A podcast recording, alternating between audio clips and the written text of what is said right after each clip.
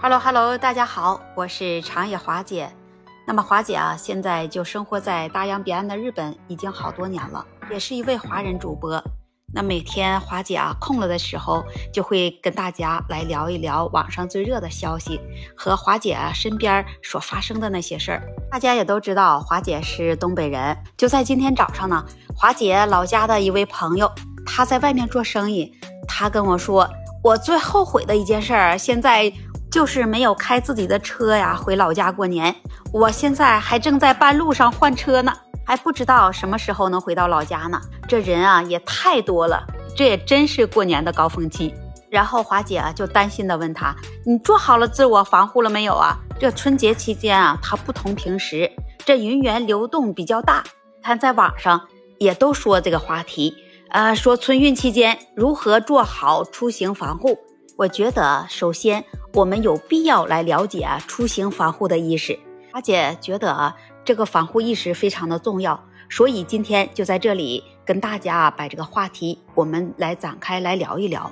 确实啊，自我防护千万不要放松警惕，特别是在春节期间啊，你在出行的时候也不要抱有侥幸的心理。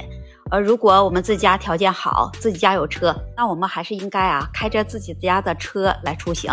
但是你如果是开着自己家的车出行，但是在你自己的车里，你一定要备上消毒所需要的用品，比如说消毒液、消毒用的湿巾。除了这些消毒用品以外，你还需要备上这一路你所足够吃的食物和水。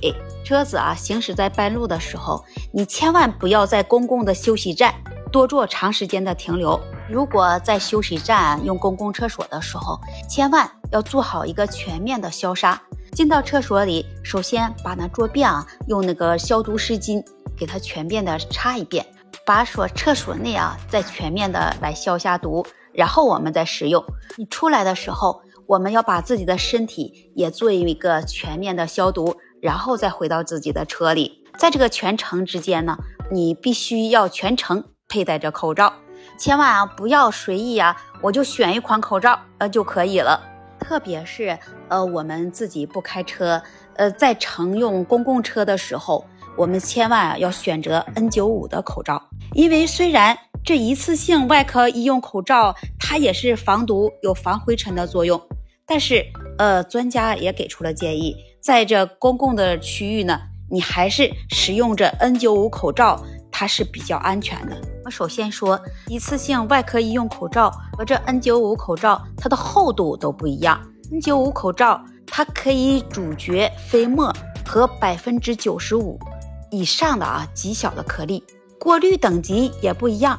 这 N95 口罩它过滤非常的好，它的材质方面啊和这个防护标准和一次性外科医用口罩呃都是不一样的。所以，我们如果出行的时候选择佩戴口罩也是非常重要的。如果我们不是自驾出行，我们要乘坐高铁啊、飞机呀，在全程期间，除了吃饭喝水之外，千万不要把你的口罩啊摘下来。那除了这些防护以外呢，我们还要勤洗手、勤消毒。每当我们用手接触了东西以外，你一定要用你的消毒湿巾啊，把你的手来擦一擦。所以呢。最重要的是，我们在出行的时候，把我们的随身包里都放上这消毒湿巾和消毒液。我们还需要把自己随身的包里多放一些吃的食物和水，来避免我们去买吃的时候，呃，在买水的时候，能会接触到更多的人。因为现在有好多人他都是无症状感染，如果我们无意间接触到了这些感染源，那么我们就会有被感染到的风险。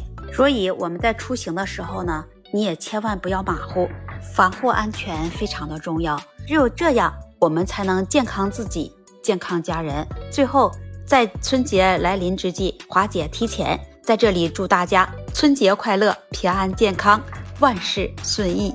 那么今天华姐就跟大家聊到这里了，我们下期节目再见。